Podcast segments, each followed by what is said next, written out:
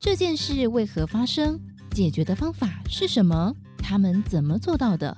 而采访幕后又有哪些不为人知的历程呢？就让编辑室好好说。各位听众朋友们，大家好，我是《今周刊》的总编辑杨少华，欢迎收听《编辑室好好说》节目。那今天我们要来谈的是《今周刊》第一千三百一十五期的封面故事。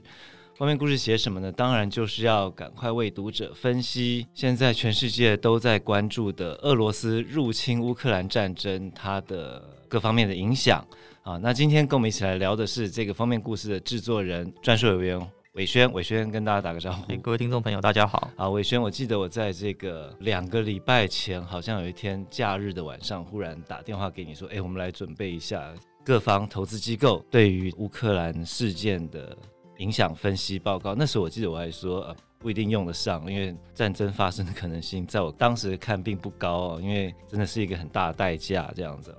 那我只是跟你说啊，先备着。那如果忽然普丁真的疯了，我们就可以随时有个东西可以用这样子。对，还没想到真的就，我记得那一周的过两天，好像普京就宣布说乌东两个独立省，他承认他的独立性啊，然后跟他建交，然后派军维和。那时候我们就赶快先上了一部分，就没想到真的是局势转得很快哦。这个二月二十四号他宣布正式的开战，然后几分钟后轰炸就来了啊，所以我们这次真的是意料之外。那当然，这个战争大家第一个想到的就是对通膨的影响了。不管每个战争都是一样，那尤其这一次俄罗斯又是一个产油大国啊，天然气的大国。伟轩，大家现在怎么看这场战争对于通膨的影响？会严重到什么程度？对经济的冲击怎么样？是因为我们知道说，欧盟啊，大概目前有将近四成的天然气了，对，都是要从这个俄罗斯进口。对，其实现在其实蛮多市场是担心。虽然当然，现在俄罗斯其实最近他们都官方是有表态说，他对欧盟输出天然气的部分，它不会断供，它会持续供应天然气了。石油的部分目前当然也也是一样的情况。但就是其实说，目前的这个金融市场最担心的就是说，战争真的发展下去一发不可收拾哦。那俄罗斯又面临这个欧美的可谓是史无前例啊，这种超强的金融制裁的情况下，对啊，如果他真的就是不爽报复的话，那也是有可能有所主动自己切断这种。对，因为老实说，战场是在乌克兰，然后。发动战争的是俄罗斯，他理论上他自己本身的产能不会受到伤害，他就是一个意愿问题，我可以这样说吗？对对对，原原则上是这样子。对，因为我们知道说，其实如果他俄罗斯切断这个天然气供给，他其实这首先冲击最大的就是德国了。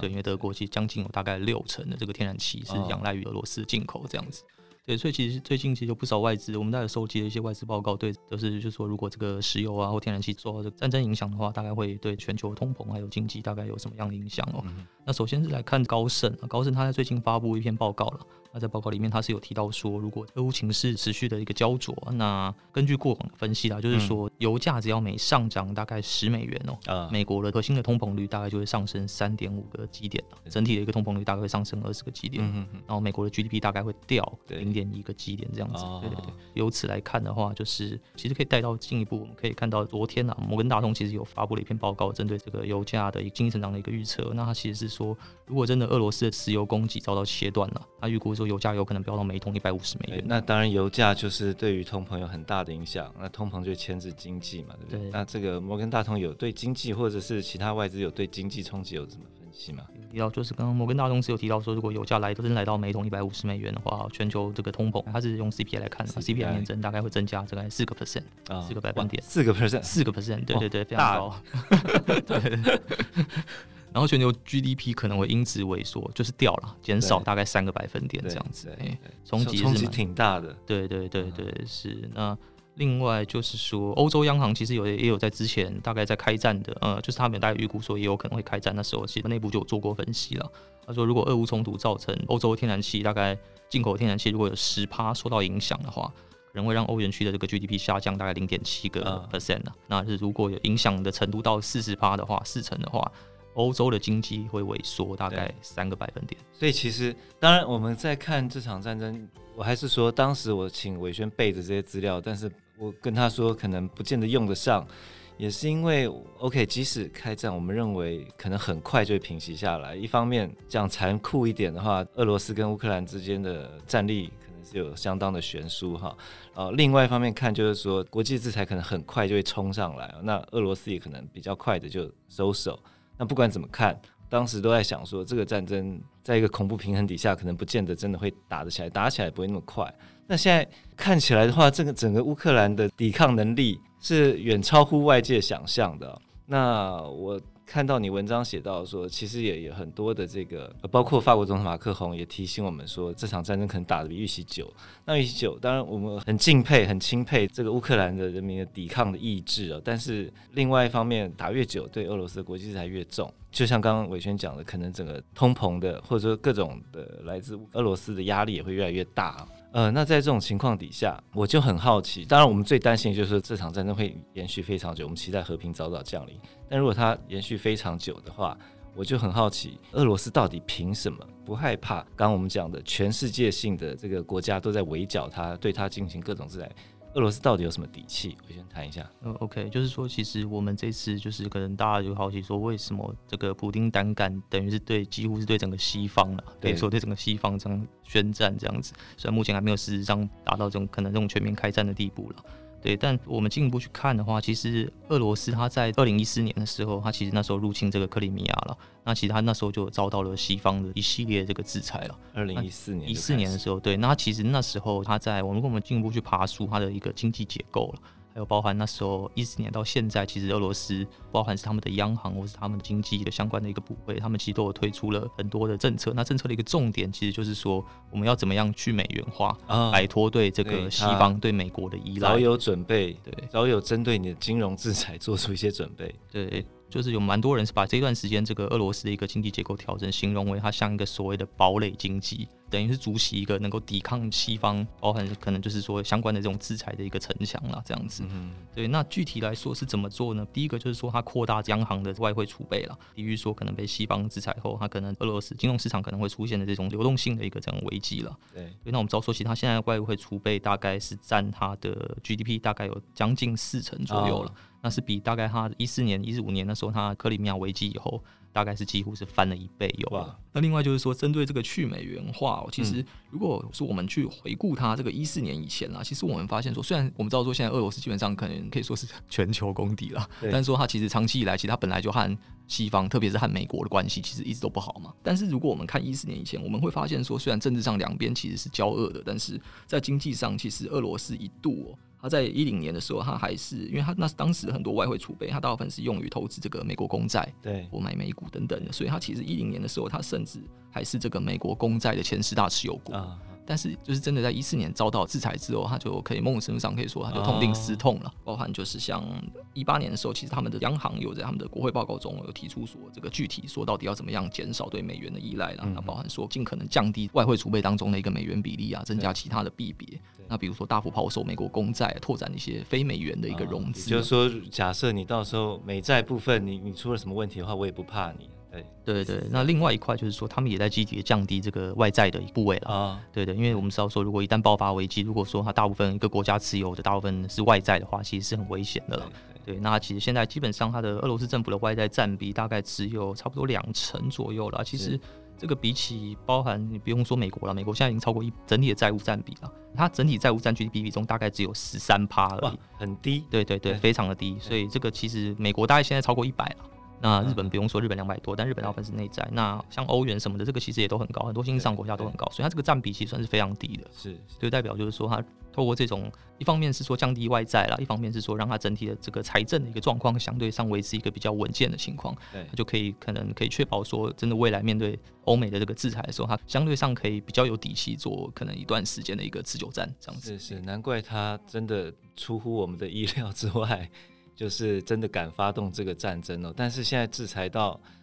我看就是几波下来，一波重于一波啊，这种制裁。那最后搬出了这个我们说核弹级的这个 SWIFT，对，就是说 SWIFT 到底他会不会怕啊？我觉得 解释一下，SWIFT 他现在是等于是把俄罗斯踢出这个 SWIFT 嘛，就不让他在金经过这个 SWIFT 进行各种交易嘛，意思是这样的。对对对对，因为我们知道说，其实现在大部分的这个金融全球这个金融机构，其实它如果要进行包含是任何的贸易这种交易啦，对，所以 SWIFT 其实可以把它看成是一个类似银行的一个 Twitter，或者是说一个类似一个脸书或社群网络这个概念了，就是说，其实它的目的不在于提供银行的，比如说是金钱转移，它比较是提供一种所谓金钱流向。我今天比如说我做了什么交易，然后我赚了多少钱，那我它都会记在这个 SWIFT 的那个系统里面这样子。比如说关汇款金额啊，或者转账给客户的金额，或者是买卖资产的一些相关的讯息哦。对，那因为它的一个交易非常的一个迅速了，而且相对上费用也比较不高了，所以它其实目前大概等于是变成全球主要的大概一万一千多家这个金融机构，基本上都是在跨境的转账都使用它这样子。所以其实这个都被认为一旦被踢出 SWIFT，所以你不在里面就不能跟其他的一万零九千九对，另外九百九十九家。交易意思差不多是这样的。对对对，其实基本上就等于斩断了俄罗斯主要银行对外几乎是一切所有的国际交易了，所以这个影响其实是会非常巨大的。对对，所以目前看起来的话，在二月二十七号了，西方决定祭出对俄罗斯祭除，因为其实之所以交易巨大，其实我们影响巨大了，就是说其实我们可以回头去看，其实这不是西方第一次用 SWIFT 制裁，就是他们其实之前也有针对伊朗有实施过这样的一个制裁了。那其实伊朗一直到现在还是被 SWIFT 制裁了啊，其实被两度这个踢出 SWIFT 了。是，对。那其实如果我们去看过去的制裁的期间，我会发现说，伊朗伊朗也是这个原油出口的一个大国了。对，对。那它这个出口量是呈现大概有两两位数的一个衰退，哦、而且它的国内这个伊朗的货币大幅的贬值，是是，一度引爆这个恶性的通膨等等。所以就是有券商就有分析到说，如果说参考伊朗经验的话，西方的这个 SWIFT 的重手是有可能长期。会影响俄罗斯向全球市场供给原油的能力。哦、对，那当然进一步进一步就提了，这又回到这刚刚通膨的问题，对，就回到我们开头提到说，还有可能进一步加剧对全球通膨这个进一步往上升温的风险。这样子，那也难怪当时宣布要把俄罗斯踢出 SWIFT 之后，这个俄罗斯的货币卢布当天也是暴跌，然后街头有人赶快去提领现金。那整个看起来的话，火线大概两个，一个是通膨这边，不晓得这场战会打多久。那对于通膨的影响会多大多高？那第二个就是俄罗斯本身，它毕竟还是全球第十一大经济体哦。那这个经济体如果崩溃的话，对于全球又会有什么影响？那在这个时候呢，其实有关心这个国际金融的听众朋友们，大概也知道，我们三月中左右的时候，联准会就准备要宣布升息啊，不止宣布升息，可能还会照原定计划，可能还会公布一些关于收回资金、缩减资产负债表的一些计划。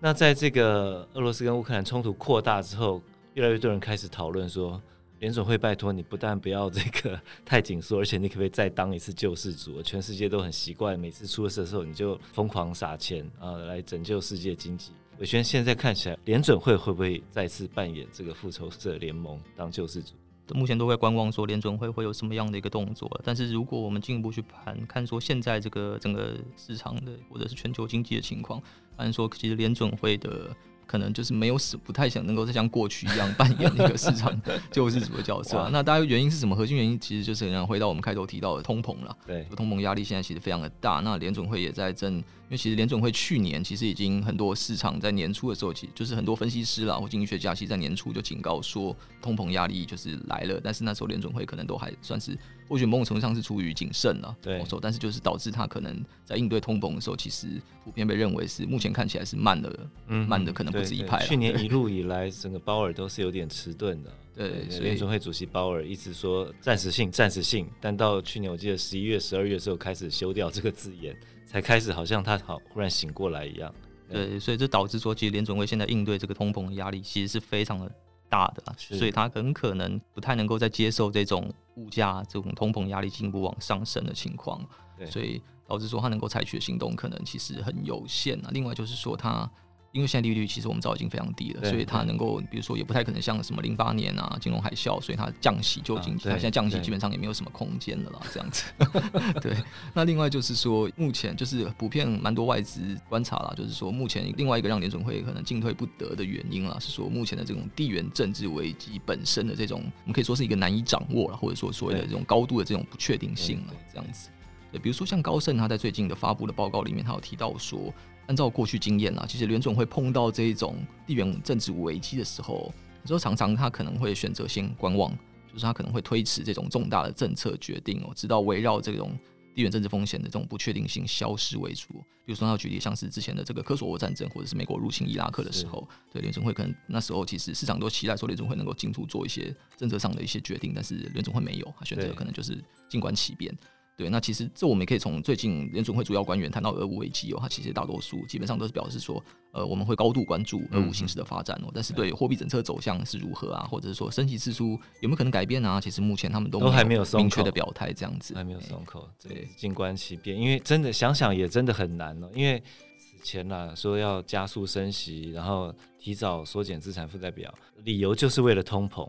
那这一场战争打下来，它的呃核心的压力来源也是会激化通膨，所以你叫联准会减少升息，好像听起来又又有点逻辑上的矛盾哦。所以也有人提醒说，联准会或全球央行的政策失误的可能性越来越高。我想这就是接下来我们整个金融市场要持续关注的。好，今天我们录音时间是这个三月二号啊，那。我之前听到就是说，普丁好像已经下令三月二号要取得胜利，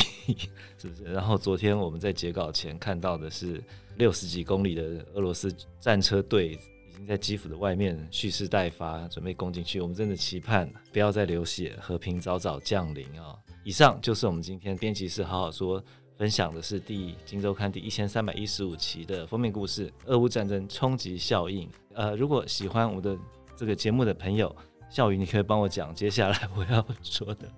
大家可以去留言板上留言，或是看我们的杂志。看我们杂志，还有没有其他的要？不像 YouTube 还有订阅什么，没有这种东西。可以有五颗星的评分。可以五颗星评分，好，这个希望听众朋友们多多支持，谢谢大家，我先拜拜，拜。